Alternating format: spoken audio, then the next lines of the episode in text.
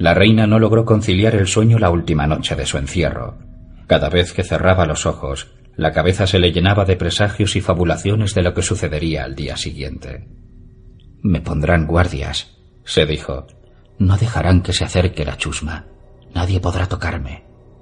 El gorrión supremo se lo había prometido. Pese a todo, tenía miedo. El día en que Mircela zarpó hacia Dorne, el día de las revueltas del pan, había capas doradas apostados a lo largo de la ruta de la comitiva, pero la multitud consiguió romper sus filas para despedazar al viejo Septón Supremo y violar cincuenta veces a Lolis Stockworth. Y si aquella criatura fofa y estúpida había incitado a los animales con la ropa puesta, ¿qué lujuria no les inspiraría a una reina? Cersei paseaba por su celda inquieta, como los leones enjaulados que vivían en las entrañas de Roca Casterly cuando era niña, legado de los tiempos de su abuelo.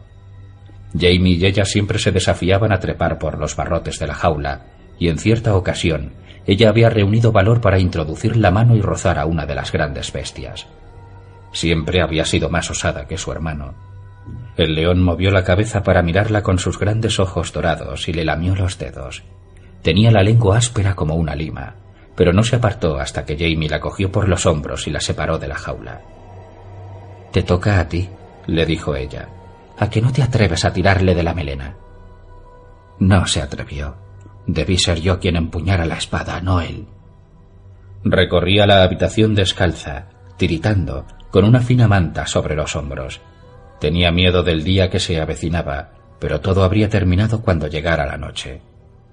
Solo tengo que caminar un poco y estaré en casa. Estaré con Tommen en mis estancias del torreón de Maegor.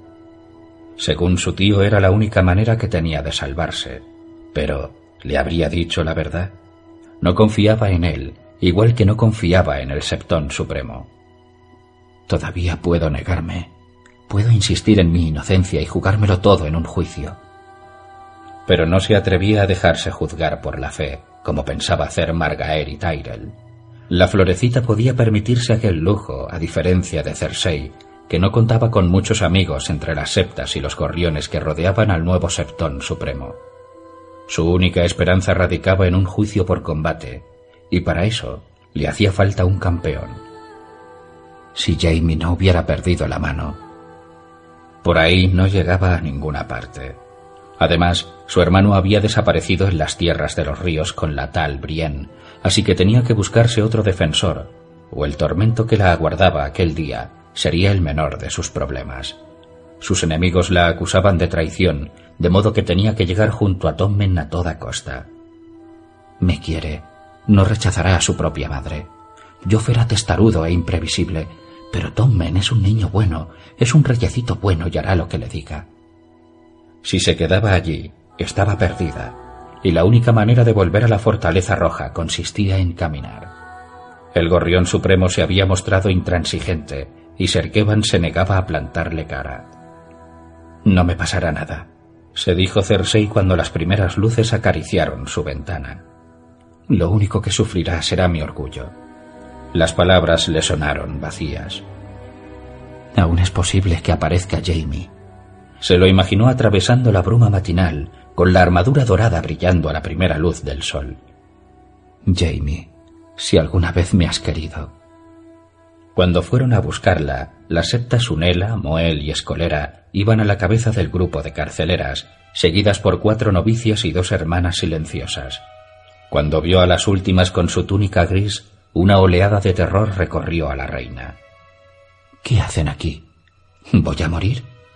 Las hermanas silenciosas eran las encargadas de atender a los muertos. El Septón Supremo dice que no me pasará nada. ¿Y nada os pasará? La septa Unela hizo una seña a las novicias, que se acercaron con jabón de sosa, una jofaina de agua caliente, unas tijeras y una navaja de buen tamaño. Cersei sintió un escalofrío al ver el acero. Van a raparme. Un poco más de humillación. La guinda del pastel. No les daría la satisfacción de oírla suplicar.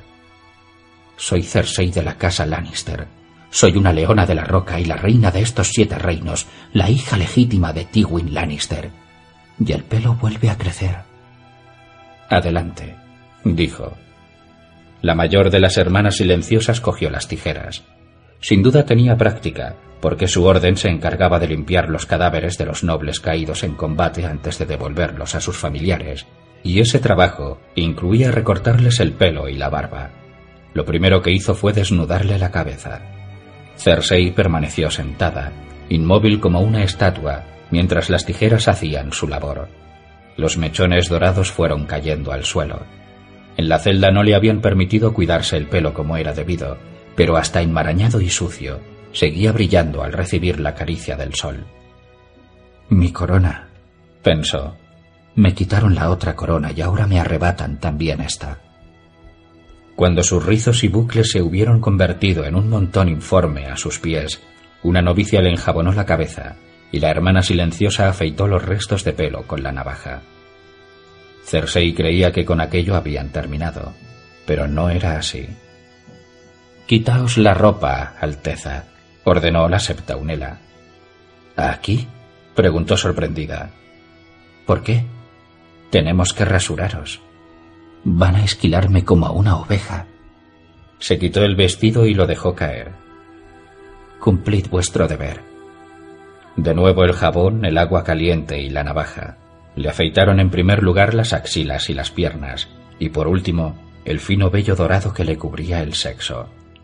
Mientras la hermana silenciosa trabajaba entre sus piernas con la navaja, a Cersei le acudieron a la mente las veces en que Jamie se arrodillaba igual que aquella mujer para llenarle los muslos de besos y llevarla al borde de la excitación. Pero sus besos eran cálidos y la navaja fría como el hielo. Cuando terminaron, estaba tan desnuda e indefensa como podía estarlo una mujer.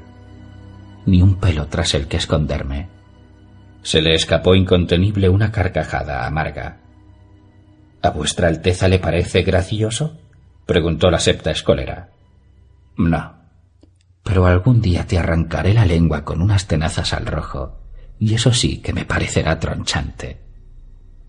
Una novicia le había llevado una túnica de septa, blanca y suave, para que se cubriera mientras bajaban por las escaleras de la torre y atravesaban el septo, de manera que ningún fiel tuviera que ver su piel desnuda. Que los siete nos amparen, menudo atajo de hipócritas. ¿Se me permitirá llevar sandalias? preguntó. La calle está sucia. No tanto como vuestra conciencia, replicó la septamuel. Su altísima santidad ha ordenado que salgáis tal como os hicieron los dioses. ¿Acaso llevabais sandalias al salir del vientre de vuestra madre?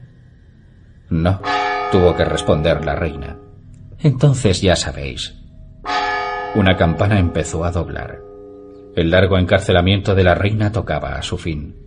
Cersei se arrebujó en la túnica, agradecida por el calor que le proporcionaba. Vamos, dijo. Su hijo la aguardaba al otro lado de la ciudad. Cuanto antes se pusiera en marcha, antes llegaría a su lado. La piedra vasta de los peldaños arañó las plantas de los pies de Cersei Lannister cuando empezó a bajar. Había llegado al septo de Baelor como una reina, en su litera, y salía rapada y descalza. Pero salgo, ¿qué es lo que importa? Las campanas de las torres repicaban para convocar a los ciudadanos a presenciar su humillación. El gran septo de Baelor estaba abarrotado de fieles que habían acudido a la ceremonia matinal, y el murmullo de sus plegarias resonaba en la cúpula. Pero cuando apareció la comitiva de la reina, se hizo un silencio repentino, y un millar de ojos siguieron su recorrido mientras atravesaba el pasillo y cruzaba el lugar de la capilla ardiente de su padre. Pasó entre los creyentes sin mirar a un lado ni a otro, recorriendo con los pies descalzos el frío mármol del suelo. Notaba los ojos clavados en ella, y hasta los siete, tras sus altares, parecían observarla. En la sala de las lámparas una docena de hijos del guerrero esperaba su llegada. Llevaban capas arcoíris y los cristales que remataban sus yelmos brillaban centelleantes. Su armadura era de plata tan bruñida como un espejo, pero la reina sabía que debajo llevaban una camisa de cerdas, sus escudos de lágrima lucían una espada de cristal que relucía en la oscuridad, el antiguo blasón de aquellos a los que el pueblo llamaba espadas. Su capitán se arrodilló ante ella. Tal vez me recuerde vuestra Alteza. Soy Serceodan el Fiel, y su altísima santidad me ha puesto al mando de la escolta que os acompañará. Mis hermanos y yo nos encargaremos de que atraveséis la ciudad sin sufrir daño alguno. Cersei recorrió con la mirada los rostros de los hombres situados tras él, y no tardó en verlo. Lancel, su primo, el hijo de Ser Kevan, que le había jurado amor antes de decidir que amaba más a los dioses. Mi familia me traiciona. No se olvidaría de él. Podéis levantaros, Ser. Estoy preparada. El caballero se puso en pie, se volvió y levantó una mano. Dos de sus hombres se dirigieron a las imponentes puertas y las abrieron, y Cersei salió al aire libre, parpadeando como un topo arrancado de su madriguera. Soplaban ráfagas de viento que hacían que la túnica le azotara las piernas. El aire de la mañana llegaba cargado con todos los olores habituales de desembarco del rey. Percibió el de vino agriado, el del pan en los hornos, el del pescado podrido, y el de los excrementos, el humo, el sudor y la orina de caballo. No hubo jamás flor alguna que le oliera tan bien. Arrebujada en su túnica, Cersei se detuvo ante los peldaños de mármol, mientras los hijos del guerrero formaban a su alrededor. De repente se dio cuenta de que estaba en aquel mismo lugar cuando decapitaron a Lord Eddard Stark. Todo salió mal.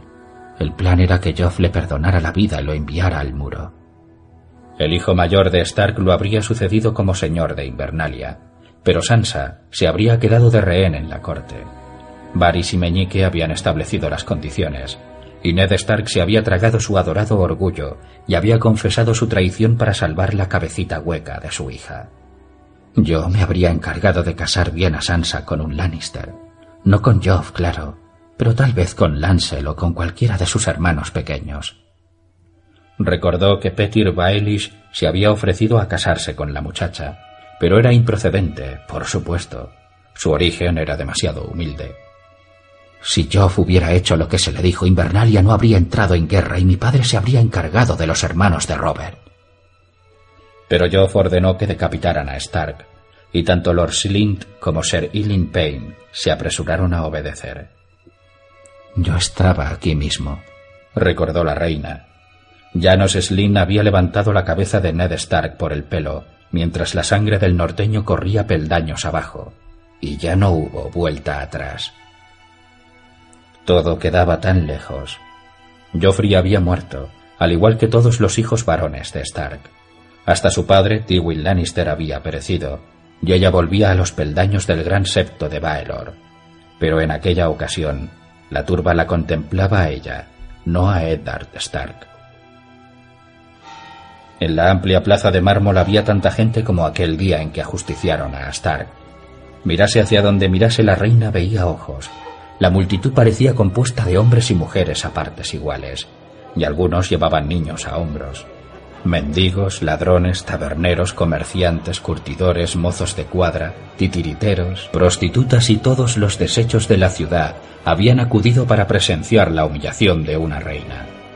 Con ellos se habían mezclado los clérigos humildes, unos hombrecillos sucios y mal afeitados, armados con hachas y lanzas, y protegidos con restos de armadura oxidada y mellada, cuero agrietado y sobrevestas de tejido vasto, mal teñidas de blanco con la estrella de siete puntas, emblema de la fe, el andrajoso ejército del gorrión supremo. Seguía albergando la remota esperanza de que apareciera Jamie y la rescatara de aquella humillación, pero no lo veía por ningún lado. Tampoco veía a su tío, aunque eso no la sorprendió. Durante su visita a Serkevan había dejado muy clara cuál era su postura. La vergüenza que iba a sufrir no debía empañar lo más mínimo el honor de Roca Casterly, así que ningún león caminaría con ella. Tendría que soportar a solas el tormento. La septa Unela se situó a su derecha, la septa Moel a su izquierda y la septa Escolera detrás de ella. Si intentara huir o mostrara resistencia, las tres brujas la arrastrarían de nuevo al interior del templo y nunca volvería a salir de la celda. Cersei alzó la cabeza. Más allá de la plaza, más allá del mar de ojos hambrientos, bocas abiertas y rostros sucios, al otro lado de la ciudad, se alzaba la colina alta de Aegon, y las torres y almenas de la fortaleza roja se tornaban rosadas a la luz del sol naciente. No está tan lejos, cuando llegara a las puertas lo peor habría pasado y volvería a ver a su hijo. Tendría a su campeón, Su tío se lo había prometido. Me espera Tommen, mi pequeño rey. Tengo que ir. Tengo que ir. Una pecadora se presenta ante vosotros, declaró la septaunela adelantándose. Se trata de Cersei de la casa Lannister, madre de su Alteza el rey Tommen, viuda de su Alteza el rey Robert, culpable de maquinaciones y fornicios espantosos. La septa Moel a la derecha de la reina dio un paso al frente. Esta pecadora ha confesado todos sus pecados y ha suplicado perdón y absolución. Su altísima santidad ha ordenado que demuestre el arrepentimiento que siente despojándose de todo orgullo y artificio y presentándose ante los habitantes de esta ciudad tal como la hicieron los dioses. Así, concluyó la septa escolera, esta pecadora se presenta ante vosotros con humildad en el corazón sin secretos ni nada que ocultar, desnuda a los ojos de los dioses y los hombres para realizar el recorrido como penitente. Cersei tenía un año cuando falleció su abuelo, y lo primero que hizo su señor padre al sucederlo fue expulsar de Roca Casterly a su amante plebeya. Le arrebataron las sedas y terciopelos que le había regalado Lord Titos y las joyas de las que ella se había apropiado, y le echaron desnuda a las calles del Lannisport para que todo el oeste la viera tal como era. Aunque era muy niña para presenciar el espectáculo, Cersei oyó cómo la historia se magnificaba al pasar de boca en boca entre las lavanderas y los guardias.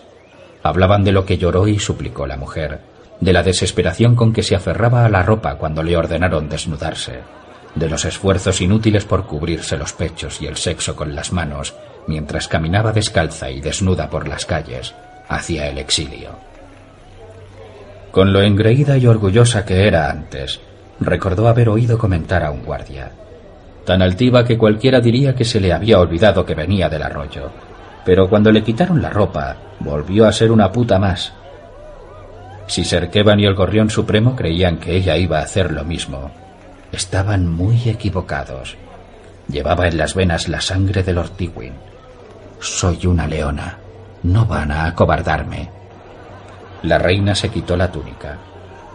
Se desnudó con un movimiento elegante, sin apresurarse, como si estuviera en sus estancias y se dispusiera a tomar un baño, rodeada solo por sus doncellas. Cuando el viento helado le rozó la piel, sintió un violento escalofrío y tuvo que hacer acopio de toda su fuerza de voluntad para no tratar de cubrirse con las manos, como la puta de su abuelo. Apretó los puños hasta clavarse las uñas en las palmas. Estaban mirándola, todos aquellos ojos hambrientos estaban clavados en ella. Pero, ¿qué veían? Soy hermosa, se recordó. ¿Cuántas veces se lo había dicho Jamie? Hasta Robert se lo reconocía cuando se metía en su cama después de beber demasiado para rendirle ebrio homenaje con la polla. Pero también miraban así a Ned Stark. Tenía que empezar a andar. Desnuda, esquilada y descalza, Cersei Lannister bajó lentamente la amplia escalinata de mármol. Se le había erizado la piel de brazos y piernas, pero aún así mantuvo la cabeza bien alta, tal como correspondía a una reina. Su escolta se desplegó ante ella. Los clérigos humildes empujaban a los hombres a los lados para abrirle camino a través de la multitud, y las espadas se situaron a ambos lados. Las septas Unela, Escolera y Moel la seguían, y las novicias de blanco cerraban la marcha. ¡Puta! gritaron. Era una voz de mujer. Siempre eran las más crueles a la hora de herir a otras mujeres. Cersei le hizo oídos sordos.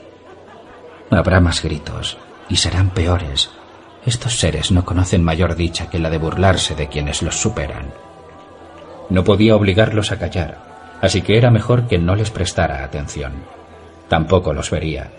Mantendría los ojos clavados en la colina alta de Aegon, al otro lado de la ciudad, en las torres de la Fortaleza Roja, que refulgían a la luz del amanecer. Si su tío mantenía su parte del trato, allí la aguardaba la salvación. Esto es porque mi tío lo ha querido.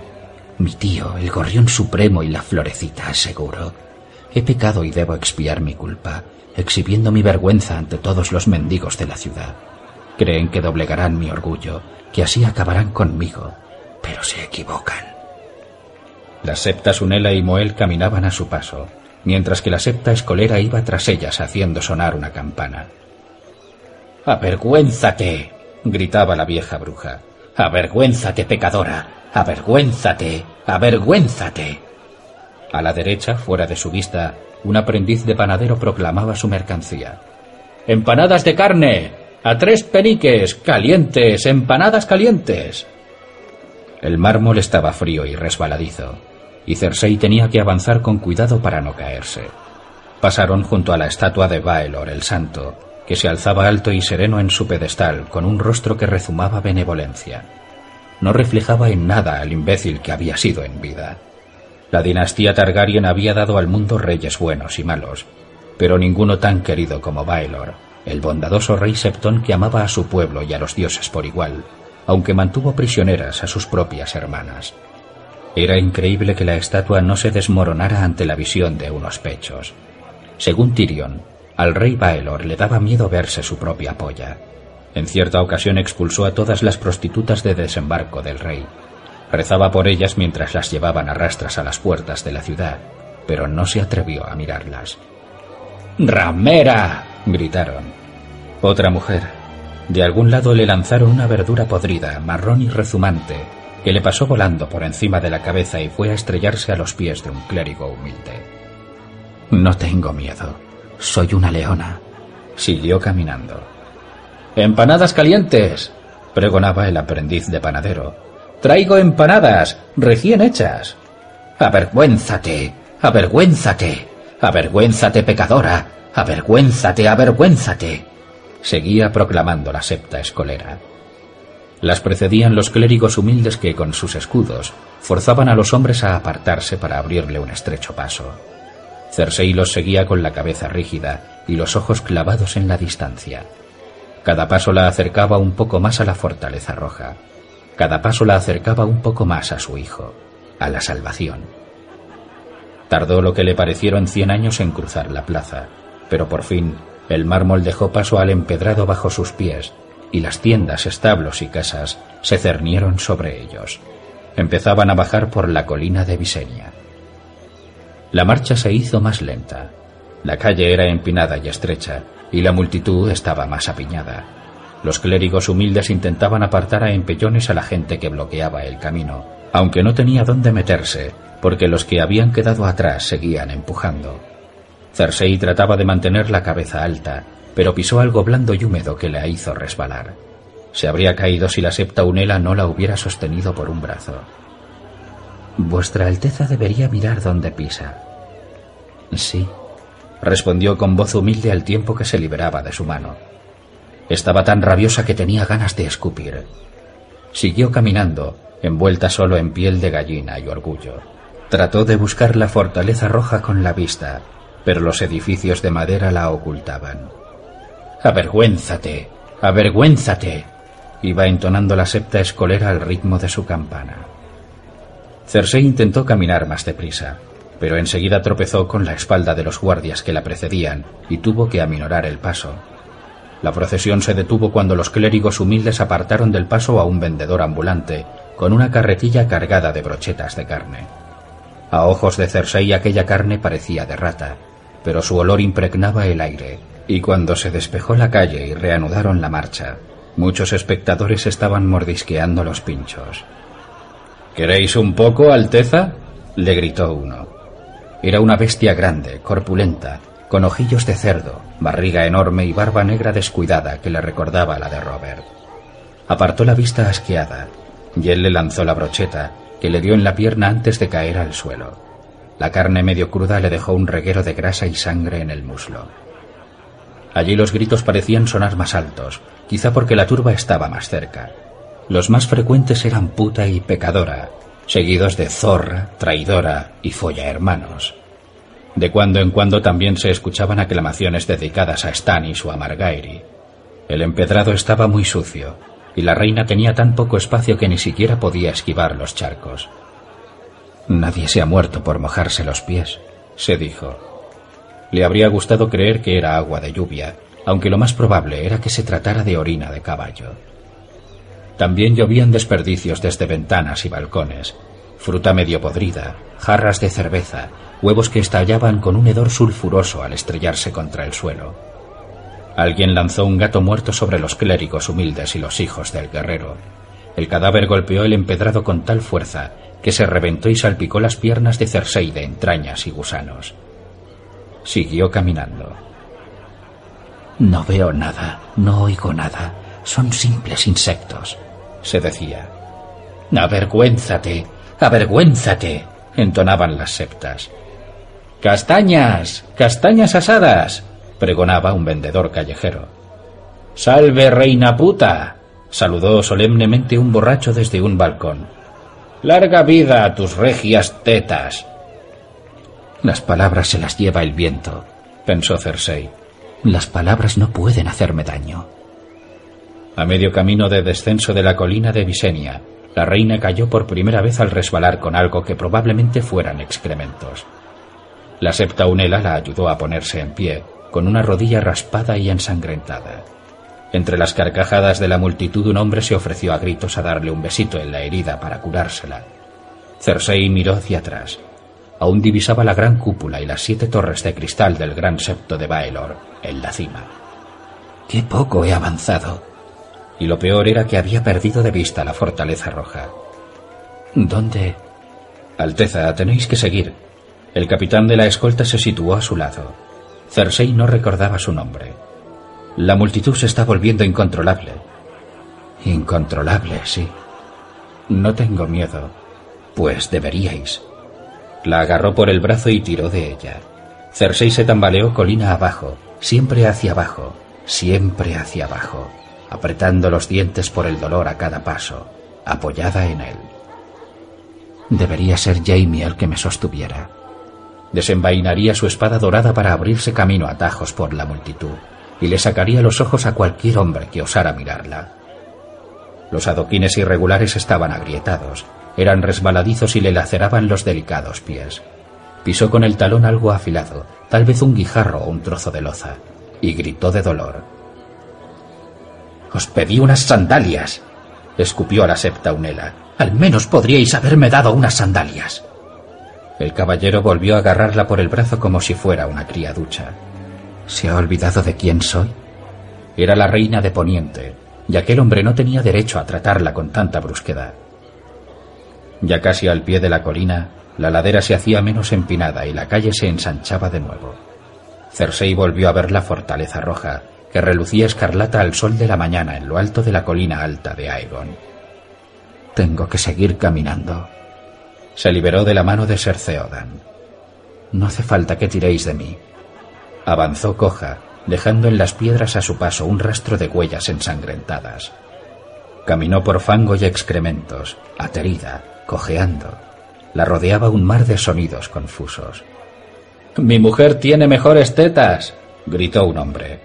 Un carretero lanzó una retaíla de insultos cuando los clérigos humildes le ordenaron que se apartara del camino. Avergüénzate, avergüénzate, avergüénzate, pecadora, entonaban las septas. Mirad esto, gritó una puta desde el balcón de un burdel, al tiempo que se levantaba las faldas para que los hombres la vieran desde abajo. Aquí no ha entrado ni la mitad de pollas que hay. Las campanas sonaban, sonaban, sonaban sin cesar. No puede ser la reina, dijo un niño. Está tan flácida como mi madre. Esta es mi penitencia, se dijo Cersei. He cometido pecados espantosos. Así los expío. Todo acabará pronto y podré olvidarlo. Empezó a ver algunas caras conocidas. Un calvo de patillas pobladas la miraba desde una ventana con el ceño fruncido en un gesto idéntico al de su padre y se parecía tanto a Lord Tywin que la hizo tropezar. Una niña sentada bajo una fuente, empapada por el agua que salpicaba, tenía los ojos acusadores de Melara Heatherspoon. Vio a Ned Stark y a su lado a la pequeña Sansa, con la cabellera castaña rojiza y un chucho gris que tal vez fuera su loba. Todos los niños que le hacían muecas se convertían en su hermano Tyrion, y todos se burlaban igual que se había burlado él cuando murió Joffrey. También Joffrey estaba allí, su hijo, su primogénito, su hermoso muchachito de rizos dorados y sonrisa dulce, con aquellos labios tan bellos que... En aquel momento se cayó por segunda vez. Cuando la levantaron estaba tiritando. Por favor, dijo. Madre, apiádate de mí. He confesado. Así es, replicó la septa Moel. Esta es vuestra penitencia. Ya queda poco, intervino la septa Unela. ¿Veis? Señaló. Solo tenéis que subir la colina. Solo tengo que subir la colina. Era verdad. Estaban al pie de la colina alta de Aegon, y el castillo se alzaba sobre ellos. ¡Puta! se oyó gritar. ¡Te follas a tu hermano! ¡Monstruo! ¿Queréis chupar esto, Alteza? Un hombre con delantal de carnicero se sacó la polla de los calzones y sonrió. No le importaba. Casi había llegado a casa. Cersei empezó a subir. Allí los gritos e insultos eran más enconados. La ruta de la expiación no pasaba por el lecho de pulgas, de modo que sus habitantes habían acudido a la ladera de la colina para ver el espectáculo. Los rostros que la miraban burlones desde detrás de los escudos y las lanzas de los clérigos humildes le parecieron deformes, monstruosos, repulsivos. Por doquier había cerdos y niños desnudos. Los mendigos tullidos y los rateros pululaban por la multitud como cucarachas. Vio a hombres con los dientes afilados como sierras, a viejas con un hocico más grande que la cabeza, a una prostituta con una serpiente enorme alrededor del pecho y los hombros, a un hombre con la cara cubierta de pústulas que rezumaban un pus grisáceo. Todos sonreían, se humedecían los labios y aullaban al verla pasar, cojeando, con el pecho sacudido por la respiración jadeante del esfuerzo. Unos le gritaban proposiciones deshonestas, otros insultos. Las palabras se las lleva el viento, pensó. Las palabras no me pueden hacer daño. Soy la mujer más hermosa de todo Poniente.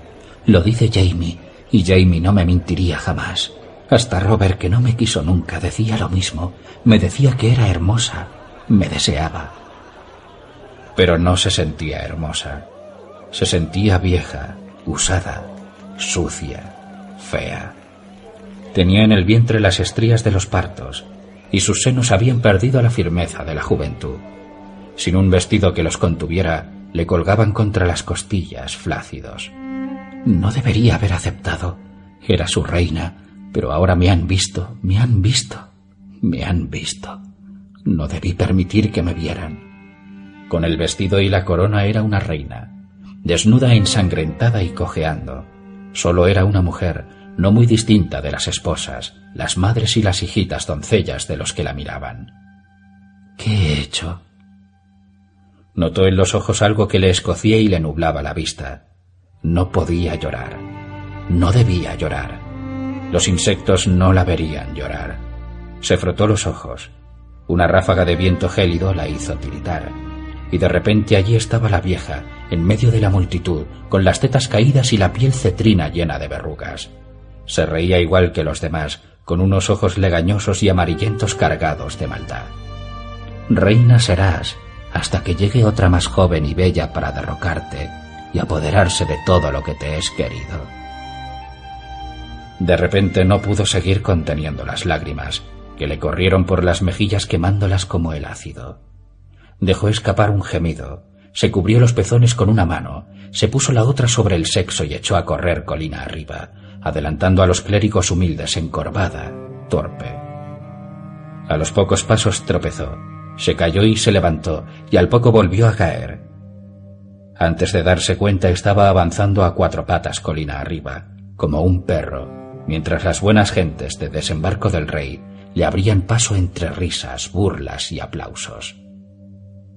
Y entonces, de improviso, la multitud se dispersó, como si se hubiera disuelto en el aire, las puertas del castillo se alzaron ante ella y vio una hilera de lanceros de yelmo dorado y capa roja. Oyó el gruñido tan familiar de las órdenes de su tío y divisó un atisbo de blanco a cada lado cuando se le acercaron Ser Boros Blund y Ser Merin Tran con sus corazas blancas y sus capas níveas. ¡Mi hijo! gritó. ¿Dónde está mi hijo? ¿Dónde está Tommen? Aquí no, desde luego. Ningún hijo tiene por qué contemplar la vergüenza de su madre. La voz de Serkevan era brusca y cortante. Dadle algo para que se tape. Jocelyn se inclinó sobre ella y cubrió su desnudez con una suave manta de lana verde. Una sombra cayó sobre ellos. La reina sintió el acero frío que se interponía entre el suelo y su cuerpo, unos brazos enfundados en armadura que la levantaron con tanta facilidad como levantaba ella a Joffrey cuando era un bebé. Un gigante, pensó aturdida mientras la transportaba a grandes zancadas hacia la torre de entrada. Había oído decir que más allá del muro, en aquellas tierras salvajes, aún quedaban gigantes. Pero no es más que un cuento. ¿Acaso estoy soñando? No. Su salvador era real. Medía tres varas o más y tenía unas piernas como árboles, un pecho digno de un caballo de tiro y unos hombros con los que bien se conformaría cualquier toro. Su armadura era de placas de acero esmaltadas de blanco, tan luminosa y brillante como las esperanzas de una doncella, y debajo llevaba una cota de malla dorada. El yelmo le ocultaba el rostro por completo y lo remataba un penacho con siete plumas de seda, el arco iris de la fe. Se sujetaba la capa a los hombros con dos broches dorados en forma de estrella de siete puntas. La capa es blanca. Serkevan había cumplido su parte del trato. Tommen, su hijito adorado, había hecho miembro de la Guardia Real a su campeón. No vio llegar a Kiburn, pero de pronto lo tenía al lado, trotando para seguir el paso a su campeón. No sabéis cuánto me alegro de que hayáis vuelto, Alteza, dijo. Tengo el honor de presentaros al miembro más reciente de la Guardia Real, Sir Robert Strong. Sir Robert, susurró Cersei mientras cruzaban las puertas. Con el permiso de vuestra Alteza, Sir Robert ha hecho voto de silencio, le explicó Kiburn. Ha jurado que no hablará hasta que los enemigos de nuestro rey hayan muerto y el reino haya quedado libre de todo mal. Sí, pensó Cersei Lannister. Sí, sí, Sí.